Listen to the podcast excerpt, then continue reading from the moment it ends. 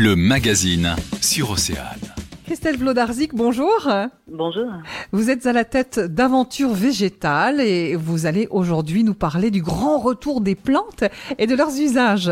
Tout à fait. En fait, euh, moi j'ai pu remarquer que euh, au travers des, des siècles, le- l'être humain a toujours utilisé les, les plantes, que ce soit pour se nourrir ou se soigner.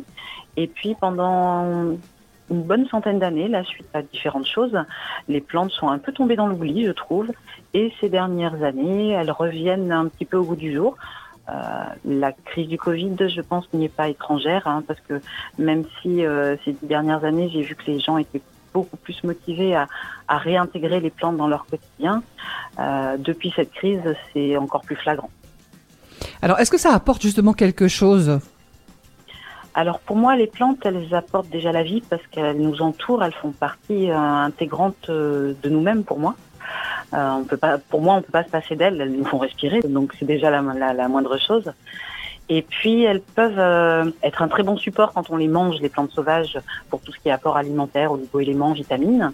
Et puis elles sont là quand on regarde le côté herboristerie pour pouvoir euh, soigner les petits maux de tous les jours. Elles vont pas remplacer une médecine allopathique, mais elles sont là pour qu'on tombe moins malade et que on puisse se soigner pour les petites choses euh, plus facilement. Euh, Nous vous retrouverons eh bien, lundi prochain. Euh, vous avez euh, choisi de nous parler de quelle plante? Alors lundi prochain, nous parlerons de l'ortie parce que pour moi, c'est une des plantes phares de l'herboristerie et je ne peux pas me- personnellement me passer de cette plante au jour le jour. Eh bien voilà, le rendez-vous est pris. Merci Christelle, à bientôt. Je vous en prie. Le magazine sur Océane.